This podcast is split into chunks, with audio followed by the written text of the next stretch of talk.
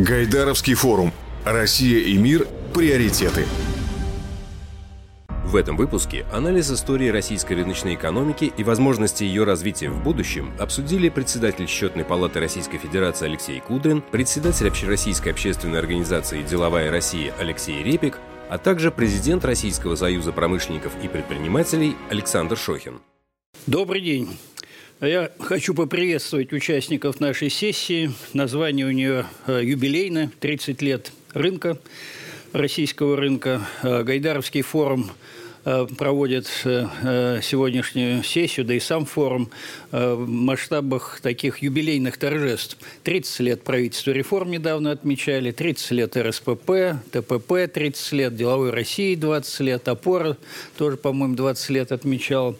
Ну и, безусловно, все эти юбилеи, они так или иначе связаны с началом рыночных реформ в российской экономике. И сегодня мы, по сути дела, поговорим о, не то чтобы об итогах, итогах, о некоторых аспектах этих рыночных э, реформ, что удалось, что не удалось. И я хотел бы прежде всего представить наших спикеров. У нас сегодня Э, хоть и небольшая команда спикеров, но это дает нам возможность глубже вникнуть в проблему. И э, э, присутствие здесь Алексея Леонидовича Кудрина, председателя счетной палаты, и в предшествующие годы Алексей Леонидович, как известно, занимал ключевые посты. На протяжении 11 лет э, был министром финансов и вице-премьером, э, был э, президентом Центра стратегических разработок, начинал свою реформаторскую деятельность э, в мэрии Санкт-Петербурга, пришел туда из науки. И э, э, Алексей Репик, э, это наш молодой коллега, который, на мой взгляд, получил от реформ рыночных больше, чем мы с вами, Алексей Леонидович. Он успешный предприниматель, уже многие годы руководит объединением э, среднего и малого предпринимательства «Деловая Россия». Про себя я тоже могу два слова сказать, что я был в первом правительстве реформы, тоже несу свою долю и ответственности, и разделяю в том числе и и позитивные результаты эти, этих реформ вместе с вами. Поэтому у нас будет возможность обсудить разные аспекты этой истории, современной экономической истории России. Напомню, что 2 января 1992 года произошла либерализация цен, которая была объявлена, к сожалению, чуть раньше, 28 октября. Президент Ельцин порадовал съезд народных депутатов тем, что э, с начала 1992 года цены будут э, либерализованы, и в итоге у нас полки опустили. И декабрь был довольно тяжелым месяцем, и в Ленинграде, в Санкт-Петербурге это тоже чувствовалось. Э, в конце января был подписан указ о свободе торговли, и э, другие, в том числе социальные, кстати, аспекты реформ не были забыты. Ну, в частности, в конце этого месяца мы будем отмечать 30-летие создания Российской трехсторонней комиссии и механизма социального партнерства в урегулировании социально-экономических и трудовых споров. Затем происходили и другие события. Десять лет назад Россия вступила во Всемирную торговую организацию. И, э, безусловно, э, можно подводить итоги. И я хотел бы в этой связи э, обратить ваше внимание, уважаемые коллеги, на результаты опроса, который провел Российский союз промышленников и предпринимателей накануне своего юбилея. Э, как наши члены э, оценивают произошедшие за 30 лет изменения в экономике и бизнесе. Я просил бы э, первый слайд нам показать. И видно из этого слайда, что результаты довольно неплохие. Деловой климат и качество законодательства улучшились с точки зрения бизнеса, в том числе благодаря реализации целого ряда системных мер и системных проектов. Алексей Леонидович, я вот хотел задать вам такой вопрос – что почему, несмотря на позитивные изменения по оценке самого бизнеса в деловой среде э, и достаточно динамичном развитии э, компаний, нет, и крупных, и средних компаний, и малого бизнеса, остаются нерешенными проблемами, о которых вы еще говорили в разных своих ипостасях, и э, вице-премьер, и председатель счетной палаты, и центра руководителя Центра стратегических разработок, когда мы программу готовили, которая, кстати, а где она, эта программа, которую вы готовили? Если говорить о той программе, которую Центр ЦСР, который ЦСР готовил, то часть из нее была взята в ту программу, которую уже представил президент. Но только часть, примерно ну, да. от 40 до 50 процентов. Э, ну, в этой связи вот вопрос, да, э, почему остается высокая доля государства в экономике? Какую модель экономики мы сейчас как бы выстроили и какой идем? Что это государственный капитализм или рыночная экономика? Э, соответствуют ли наши рыночные институты таким международно принятым стандартам или даже нашему собственному видению того, какими они должны быть? Э, Все-таки что делать с фискальной нагрузкой на бизнес? Когда вы были министром финансов, может быть, у вас одна была позиция. Сейчас вы как более независимый в оценках э, экономической, финансовой, фискальной политики, может быть, другие Э, коррективы, э, так сказать, готовы внести в оценку этой политики. Ну и главное, насколько вы считаете, остается предсказуемой принимаемые государством решения, экономические решения прежде всего, и что, в принципе, надо сделать для того, чтобы через некоторое время сказать, что реформы, начатые 30 лет назад, проходят настолько успешно, что можно как говорится, оценить их по гамбургскому счету высокая оценка. Если говорить об итогах 30 лет, я вот все-таки вот несколько слов об этом скажу, потому что все вопросы, которые вы задали, это коротенько минут на 40 все ответить. Только можно. Да, у нас ограничения. Вот, да, я все-таки буду тезисно. Если все-таки начать с итогов 30 лет, э, то э, вообще наша экономика перешла от полностью плановой, всей полностью государственной собственностью и устанавливаемым государством ценами все-таки к рыночной экономике. Вот мне кажется, этот переход произошел, мы сегодня имеем базовые институты рынка. У нас есть цены, которые устанавливаются на рынке, у нас есть кон- контрактная как бы, практика, э, у нас все-таки есть свобода предпринимательства, поэтому э, мы восстановили себя в, в, в, в системе цивилизованных рыночных государств. Кстати, я думал, когда у нас рынок прекратился, э, все-таки у нас был в дореволюционное время, наверное, можно считать конец 20-х. Э, кстати, в начале 20-х э, годов прошлого века у нас еще и рубль был конвертирован, кстати. Но э, к концу 20-х это все было утрачено, когда началась продразверстка, когда уже никого не спрашивали о ценах, и тем самым рынок оставался только в очень небольших низких, там Торксин, разные маленькие лавочки – Э, еще какое-то время существовали. Э, но, вы знаете, я в 70-е жил, э, я не помню, в общем-то, частного сектора практически, за исключением ну, маленьких, там, совсем отдельных, отдельных лавочек кооперативов, это не считается. Так вот, все-таки мы восстановили рыночную экономику. Это первый главный результат, причем это произошло вполне ну, спокойно. Если говорить о тех 30 годах, опять же, то каждое десятилетие из этих 30 внесло свой определенный вклад. Конечно, первые 10 лет э, ВВП у нас в стране упал на э, 30%, а доходы населения на 50%. Это, конечно, был серьезный удар. Все мы говорим про сложные 90-е, но Именно в этот период страна переходила к новой структуре экономики. От производства военной продукции, от производства средств производства, как мы тогда называли, станков, мы лили больше всего стали в мире э, и чугуна. Но э, мы, в общем, перешли, наконец, к экономике, ориентированной на реальные потребности, на рынок. Наконец, началось рыночное ценообразование. К сожалению, институты и законы запаздывали, потому что приходилось принимать решения э, в э, более э, оперативно. Ну, я скажу еще одну вещь. Все-таки, когда Гайдар поднимал цены, и они сегодня обсуждаются, он имел уже в этот момент полностью не существовавшую плановую систему, то есть план, госплан, который должен был балансировать спрос-предложение, прекратил свое существование, и в том числе в результате Э, развал СССР, когда все кооперации и предпри... предприятия прекратили работу. В этом смысле, конечно, другого пути, как восстановить роль э, рубля как Э, меры стоимости э, и э, средства там, обмена не, не удавалось. В общем, никакого постепенного механизма там не было. Но теперь вот я напомню, что, что же произошло дальше. Вот уже с 2000 года до 2011, вот как раз когда я был вице-премьером, у нас ВВП вырос на 67%. У нас средний темп роста был выше 5%, выше темпов мирового роста, что является нашей сейчас тоже важной целью. А, жизненный уровень вырос э, почти в три раза, уровень жизни. Э, э, вообще исторический момент. За 10 лет уровень жизни почти в три раза вырос, э, ну, к сожалению, после высокого падения, большого падения в нулевые. Но сейчас вот темпы роста последнего десятилетия были более умеренные.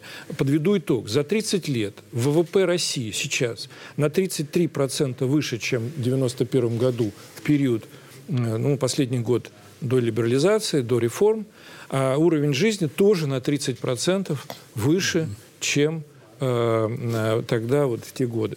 Э, в этом связи только еще раз отмечу, что где-то примерно в 2003-2004, я как министр тогда отслеживал, мы перешли уровень жизни э, среднего учителя, врача, ну, вот советский, советского периода. То есть мы восстановили к 2003-2004 году уровень жизни и пошли дальше.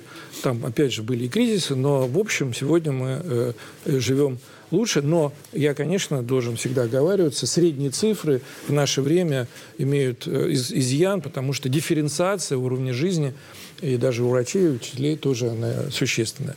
Э, э, но еще одну, один результат 30-летия назову. Знаете, у нас в 90, в 90 примерно в 90-м году в текущих ценах ВВП страны России был полтриллиона долларов в текущих ценах. А э, после кризиса 98-го, после девальвации, вы, я сейчас назову цифру, я сам пугаюсь, 195 миллиардов был э, ВВП страны в текущих ценах. Сегодня это по, примерно полтора триллиона, но правильно считать паритет, э, цифру паритета покупательной способности. В 90-м году это был триллион 180 миллиардов долларов. Сейчас это 4 триллиона 100. То есть рост почти в 4 раза, а, причем устойчиво. Мы за эти 30 лет нарастили а, ВВП в э, долларовом выражении. Кстати сказать, э, экономисты отмечают, исторически в, Совет, в России, в истории России не было такого периода, когда мы наращивали вот свой ВВП вот в валютном выражении. То есть это признание миром нашей кредитоспособности, спроса на нашу продукцию, это оценка нашего внутреннего, то есть это величина влияния, конечно, нашего внутреннего спроса, на который наша экономика способна работать. Так вот, я, э, подытоживая эту часть, хочу mm-hmm. сказать, мы создали те экономические механизмы, которые способствуют э, реализации и спроса населения, реального спроса, который все время меняется, и производство меняется, ориентируется на этот спрос, идет обновление продукции.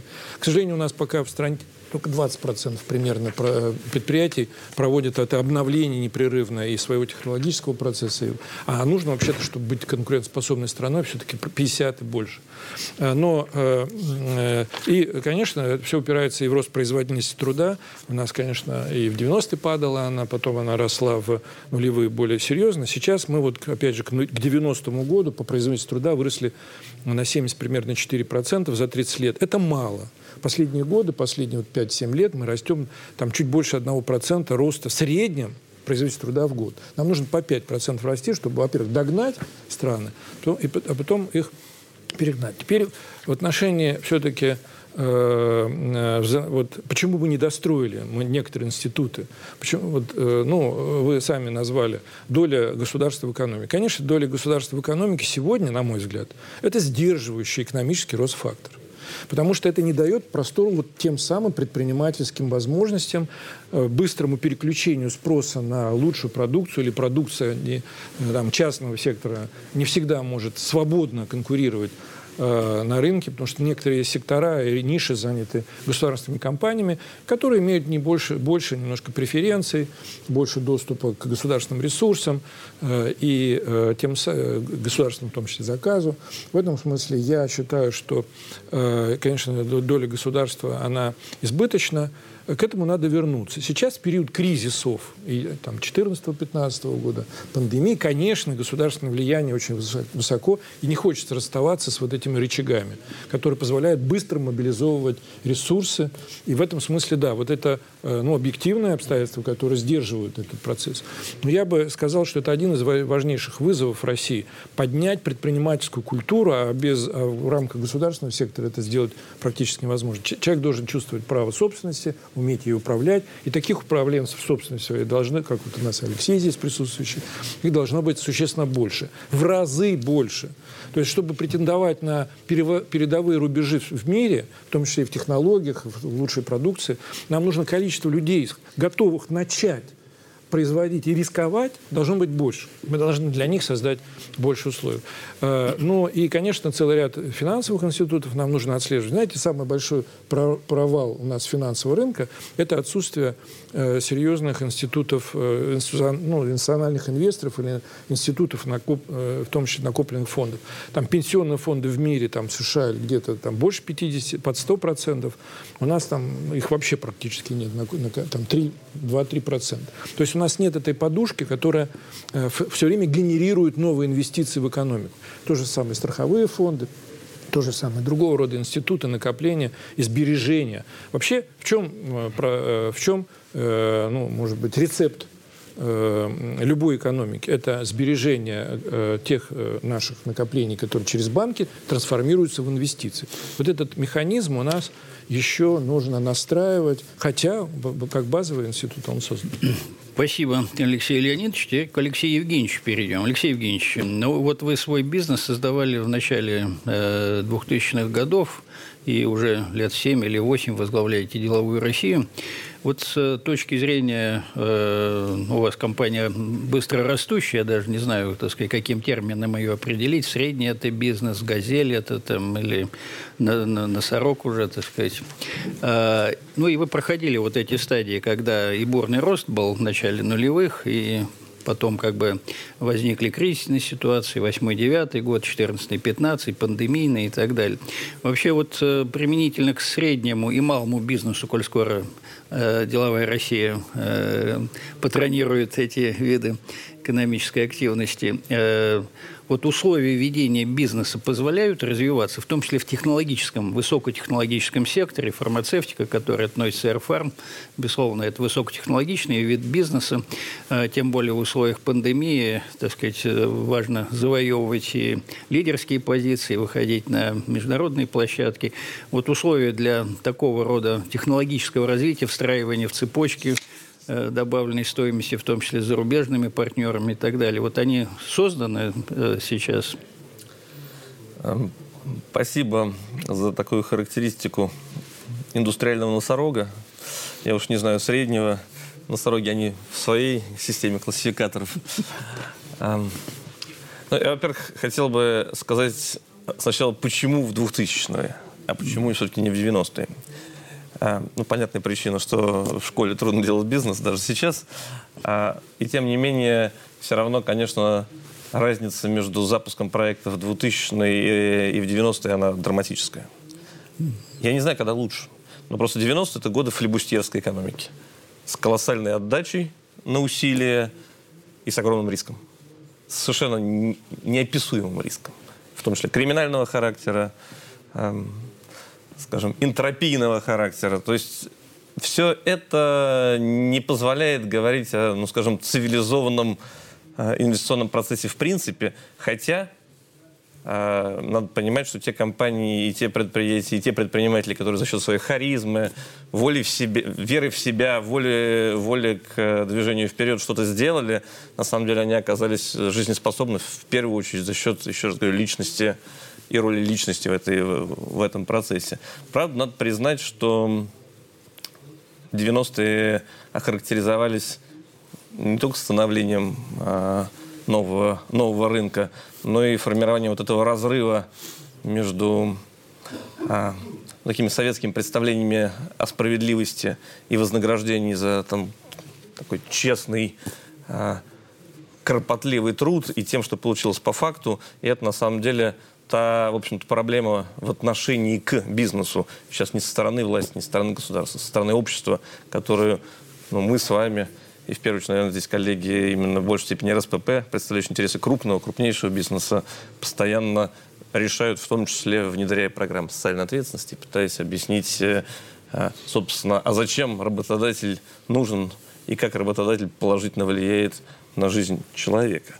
Но вот еще раз, ставки входа в бизнес они, может быть, чуть снизились, риски они подсократились, но и доходность с ними сократилась, сократилась достаточно серьезно. И для того, чтобы ее обеспечивать, необходим, необходимо создание индивидуального, уникального продукта, нужны инновации.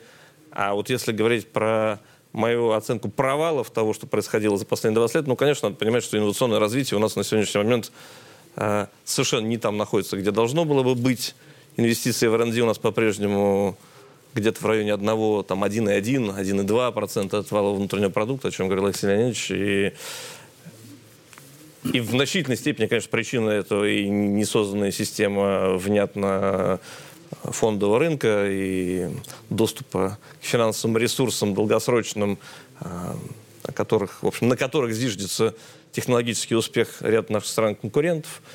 А мы понимаем, что даже с учетом того, что наша биржа работает, float в России – ну, в среднем, даже у крупных компаний, сколько там, 30% в среднем, да, при том, что на всех приличных э, таких площадках это в среднем 80-95%. Э, и, в общем, поэтому можно сказать, что мы пока финансируем свое развитие, свои инновации, свои продукты ну, за счет, условно, прибыли текущих периодов. Э, что могут себе позволить немного. Ну, даже статистика показывает, что 60% инвестиций – это собственные средства Совершенно компании. Точно. Теперь, если говорить о том, все-таки отнестись к вашему заходу, чем занимается деловая Россия, что такое средний бизнес, я вообще могу сказать, что средний бизнес, э, это мне, я всегда открещивался, потому что мне кажется, что усреднение это как-то противоречит идеологии предпринимательства своей ну, необычностью и своей особенностью. Но, тем не менее, средний бизнес, конечно, сирота. Это совершенно очевидно. Потому что вот у нас есть, безусловно, отстроенная, и особенно отстроенная в последние там, годы, э, мер, там, система мер поддержки малого. И вот малого и среднего бизнеса. При этом этот средний бизнес, он на самом деле тот же малый, просто чуть-чуть больше по количественным характеристикам, чем, чем средний. Э, чем, чем малый, собственно, да, вот это вот так, так называемые компании до 2 миллиардов, они имеют на сегодняшний момент ну, достаточно большой набор э, возможностей до этой точки дорасти. Есть, конечно, компании, ну, топ, там, топ-200 частных, это 50 миллиардов и выше, или топ-500 всего, из которых в районе 100 государственных, э, у которых там получается ну, 25 миллиардов и выше. Эти компании, они имеют свои меры поддержки, там можно вспоминать СЗПК, СПИК и все остальное. Самое главное, что они могут дойти до лиц принимающих решений, их там услышат, они узнаваемые, их лица, в общем, более-менее понятны. А, и им не так страшно. А вот все, кто между ними, это какой-то вот потерянный сегмент. То есть вот почему стремятся от малого бизнеса стать ну, плюс-минус средним во всем мире? Да чтобы как раз получить доступ к тем самым деньгам фондового рынка, чтобы получить возможность капитализировать свой, свой первичный успех – а у нас этого нет. И поэтому, а, в общем, собственно, сопряжение ужа и ежа, попытка не жаловаться, что мы маленькие и беззащитные, но в то же время понимание, создать понимание, что мы не обладаем как бы теми ресурсами, которые есть у, там, условно, у 500 лучших, крупнейших компаний российской экономики, это вопрос, который для деловой России для наших компаний стоит ну, более чем актуально. Что хочется сделать и что хочется исправить?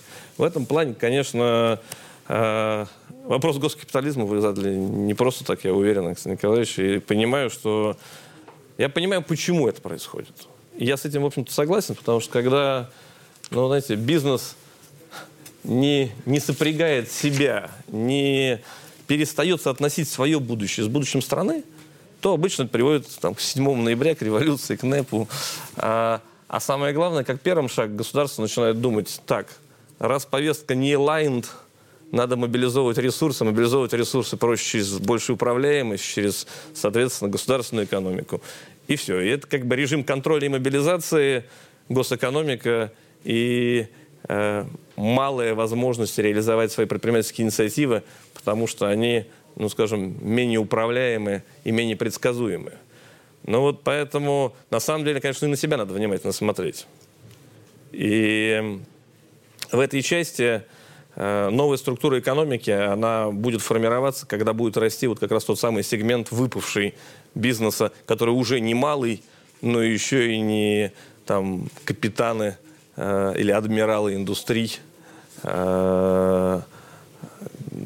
из первых, из первых там 200-500 крупнейших компаний.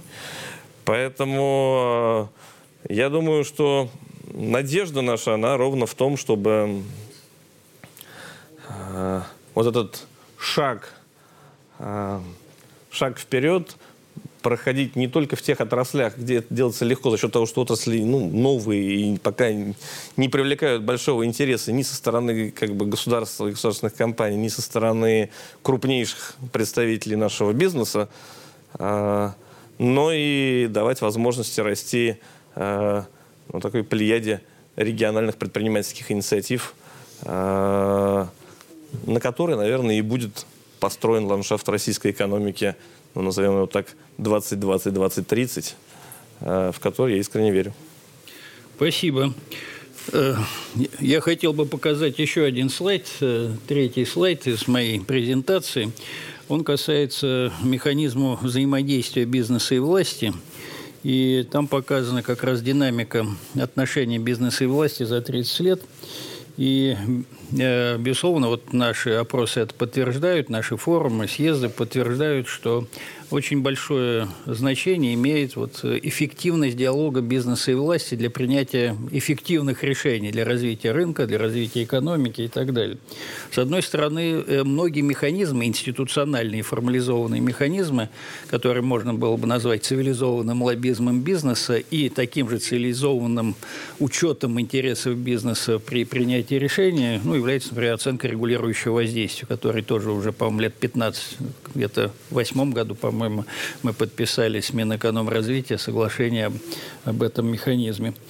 А, есть э, э, другие механизмы, ну, в том числе даже институты поддержки, это тоже способ общения Э, государства с бизнесом. Ну, вот мы с Алексеем Евгеньевичем входим в советы директоров и корпораций, МСП, и э, рейтингового комитета по оценке инвестиционного климата в регионах России и так далее. Это все механизмы взаимодействия достаточно эффективные. Э, цифровизация в последнее время тоже стала таким инструментом.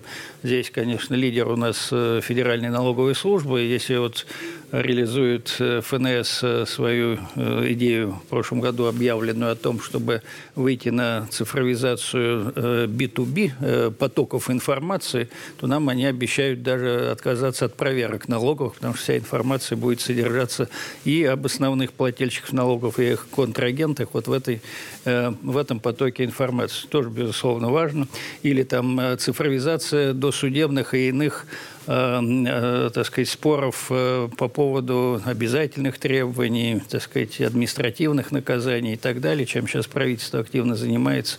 Поэтому тут действительно выстраивается это технология. Но, с другой стороны, многие чувствительные для бизнеса вопросы по-прежнему иногда принимают, что называется, с колес. Понимаем, что ситуация Э, сейчас так меняется достаточно быстро, конъюнктура и мировая, и ковидная ситуация, и э, конъюнктура мировых цен требует принятия быстрых решений, но в то же время иногда мы видим, что Э, когда формальные институты типа оценки регулирующего воздействия нельзя использовать, э, наши федеральные органы принимают решение вообще там не консультироваться с бизнесом, и мы часто как бы уже в рамках внесенных законопроектов э, или во втором чтении пытаемся как бы найти компромисс. Причем находим его, как правило, но тем не менее, так сказать, такие технологии, как, скажем, ссылка на поручение президента, когда надо, как говорится, завтра уже внести проект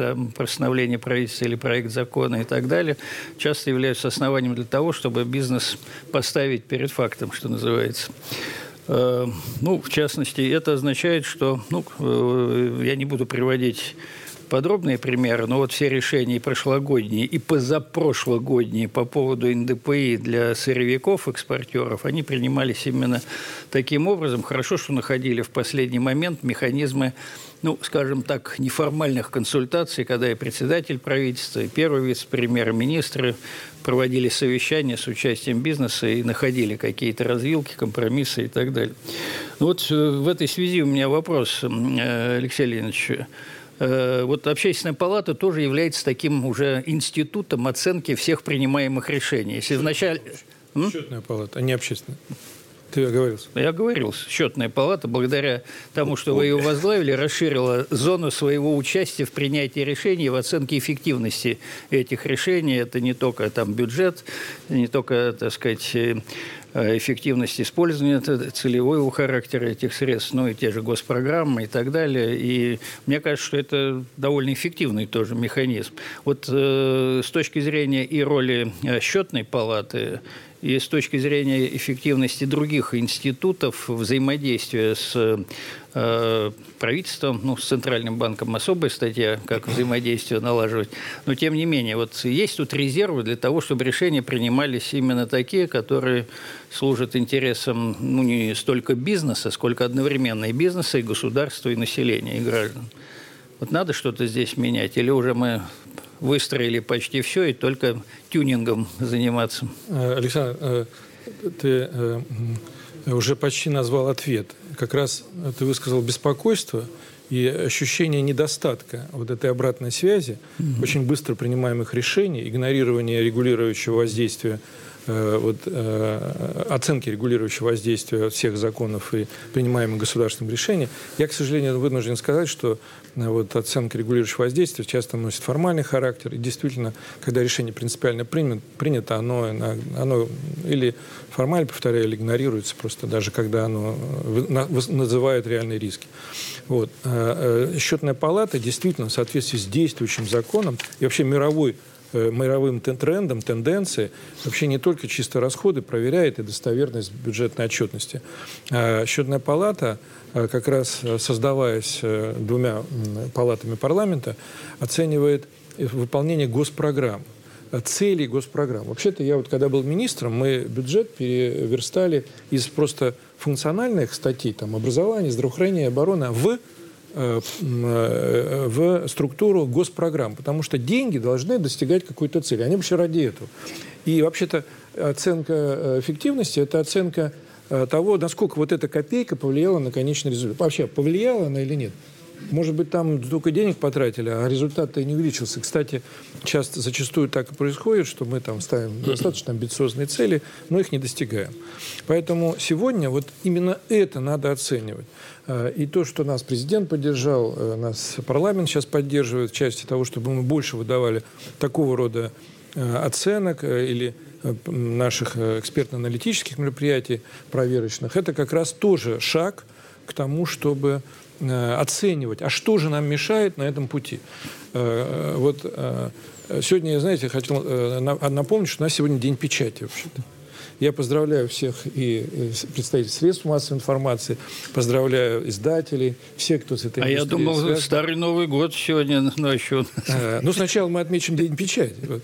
А, поэтому, а, вообще-то, это важнейшая обратная связь общества и правительства. Вообще-то, это главное, что делает правительство всегда эффективным, быстро реагирующим на задачи общества. Вот эти связи должны работать. Свобода слова, вообще-то, и Конституция гарантирована, и она, собственно, ре реализуется через институты э, средств массовой информации, которые должны тоже регулироваться, должны быть определенные правила, но, безусловно, э, вот этот институт важнейший. То же самое эксп общественная экспертиза, вот те общественные палаты, другие э, общественные организации, которые в своих сферах ведут независимый э, э, мониторинг или экспертизу этих вопросов. Это сегодня стало серьезнейшим ресурсом вообще повышения эффективности работы госвласти. В этой связи я думаю, что вот такие институты обратной связи, ну, безусловно, политическая система, она сама по себе такой является институцией, э, должны обеспечивать, чтобы э, задачи бизнеса были более четко ну, вот, э, оценены, определялись. Потому что вот не чтобы это как Э, спонтанно была вот эта встреча с председателем правительства и э, реагирование на запросы, а чтобы это был постоянный действующий механизм. Кстати, они действуют, эти механизмы. Мы, собственно, и создавали их еще в нулевые. Вот э, я думаю, что у нас есть большой ресурс, резерв улучшения вот этой связи общества и государства через институты открытости – и я бы назвал теперь там целую институцию подотчетности. Это целая система mm-hmm. мер, который, которое делает государство и исполнительная власть подотчетной вот как раз через разные эти механизмы. СМИ, общественные организации, проф, э, профессиональные организации. Вот. И такие общественные организации, как РСПП и Деловая Россия, которые, я считаю, решающую роль играют в улучшении инвестиционного климата. Вот Спасибо. вам бы надо Спасибо. больше будем, полномочий. Будем на... Спасибо за указание. Вот. Воспринимаем бы... как руководство к действию. Э, Алексей я Евгеньевич, а может вы готовы быть, Можно я один еще отреагирую вот на слайде? Ага. Знаете, российский бизнес не сумел стать. Смотрите, лидером на глобальных рынках, частью глобальных цепочек добавленной стоимости – ну и более прибыльным. Вот эти две, два первых пункта, которые на слайде стоят, я бы особенно отметил. Мы мало говорим о вообще современном характере бизнеса. Он может быть, как правило, э, если он успешный, международным. Ну, во-первых, потому что он участвует сам, э, пользуется любыми новыми э, компонентами, новыми значит, технологиями, которые созданы в мире. Угу. Дело в том, что масштаб создания новых технологий в мире вот НИОКР там, или РНД в США, там, допустим, выходит за 500 миллиардов долларов в год. Это создается каждый год или инвестируется в эту сферу. Китай догоняет почти 500. Или уже догнал.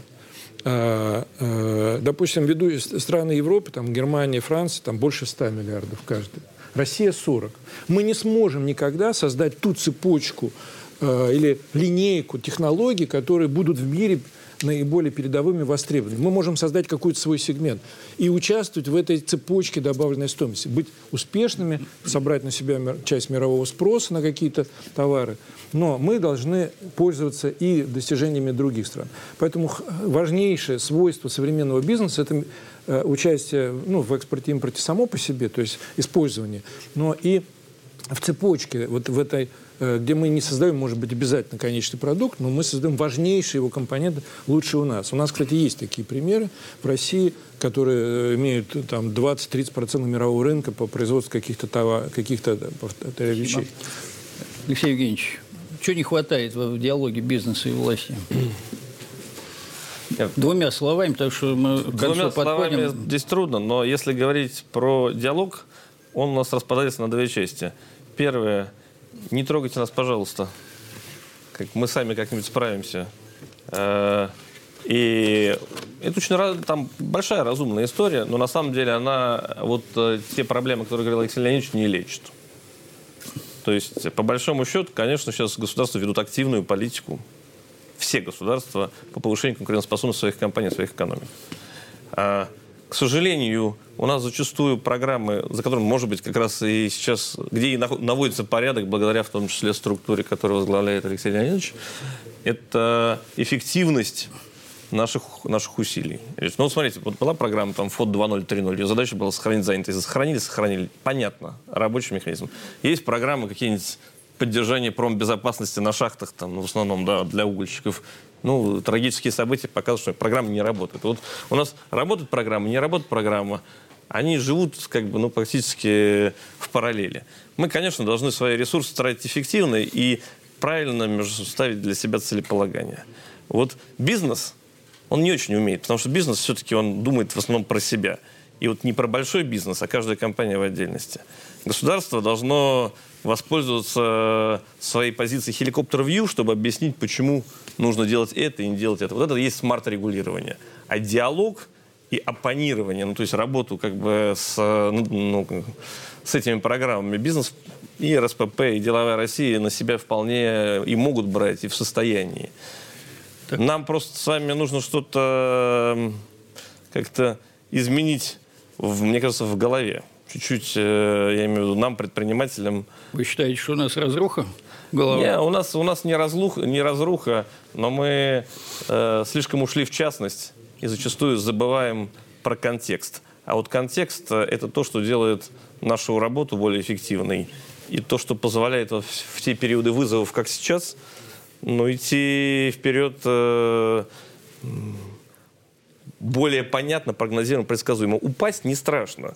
То, что ты упал, это не значит, что ты идешь не в правильном направлении. Это как наши китайские товарищи Ну, а говорят. если упал, очнулся гипс? Если упал, очнулся гипс, э, с гипсом э, у нас э, для коллег, людей с ограниченной мобильностью, слава богу, качество Хорошо. жизни повысилось. Коллеги, у меня время нам подсказывают ограничено. У меня будет один вопрос для вас обоих, один и тот же. Если выбор- выбрать одну реформу как приоритет, вот правительство сейчас 42 социально-экономических инициативы определило, но не обязательно выбирать из этих 42 одну. Но вообще вот на чем сосредоточить э, усилия правительству, регуляторам, э, в ближайшее время, чтобы и национальные цели развития э, реализовать к 30 году, и стать, там, не знаю, углеродно-нейтральной к 50 году. Вот вы- выбирая, вы бы что под номером первым поставили? Понятно, что одной реформой не вытянешь всю цепь, так сказать, но чтобы на первое место поставили. Ну, если бы я отвечал, то все в ближайшее время определит образование. Вообще качество образования, обучения с э, детских лет, э, компетенции, навыки, умение работать в быстро меняющиеся рынки. Мы э, там потер- половину профессий через 30 лет потеряем нынешних. Вот, э, э, поэтому готовиться к быстро меняющемуся э, миру и постоянно вс- во вс- всю жизнь э, системе образования – э, который все время фокусирует нас на правильных вещах, позволяет нам быть на высоте. И вот это важнейшая вещь. Мы к этой еще даже серьезно не подошли вещи. Мир уже начинает э, эту, начал эту, этот процесс перестройки образования. Мы еще только подходим к этому. То- Осознание уже есть. Вот.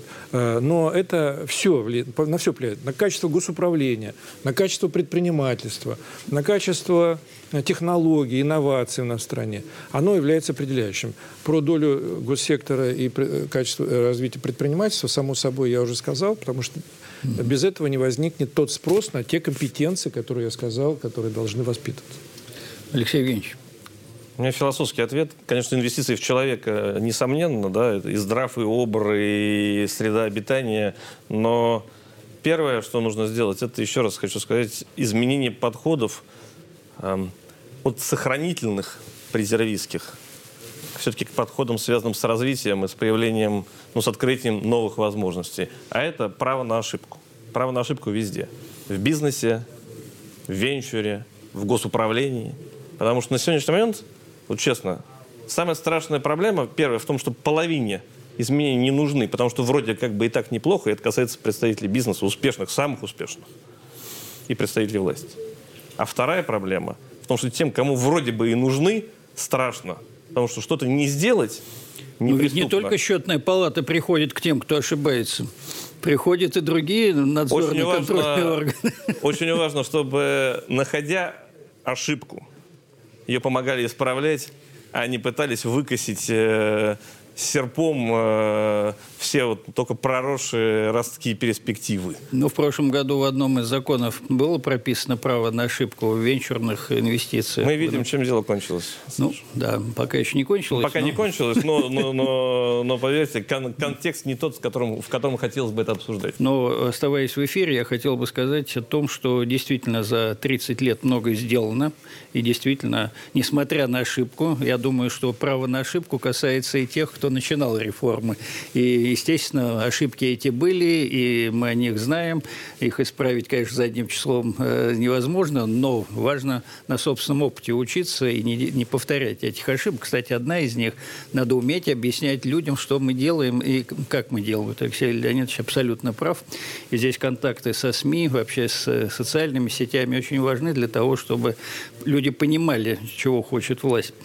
Э, И, э, э, безусловно, хотелось бы, чтобы в наши э, так сказать, рэперные точки, 30-й год, 50-й год, мы могли, оглядываясь назад, э, сказать, что это десятилетие, так сказать, 20-х годов не потеряно, и что мы сумели сделать то, что, во-первых, было недоделано в предшествующие годы, а во-вторых, мы соответствовали вызовам времени. Потому что сейчас очень важно не отставать от э, тех вызовов времени, с которыми мы сталкиваемся. А их действительно очень много. И э, научно-технологическое развитие, цифровизация, э, отставание возможной системы образования, которое может привести к отставанию навсегда. Все это те вызовы, с которыми надо справиться в ближайшие годы, как минимум до 30 года. Я думаю, что с такими людьми, как Алексей Леонидович, Алексей Евгеньевич, такими организациями, как Счетная палата, Деловая Россия, РСПП, мы с этим справимся. Ну и, естественно, с нашим президентом и с нашим правительством. И РСПП, естественно. РСПП, да. Э, спасибо, уважаемые коллеги. Э, было очень интересно. Я думаю, еще на Гайдаровском форуме многие из затронутых тем будут так или иначе раскрываться нашими коллегами.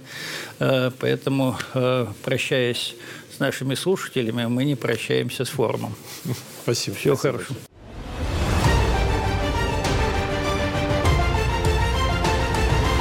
Все дискуссии форума доступны на сайте гайдарфорум.ру. Подписывайтесь на наш телеграм-канал «Ранхикс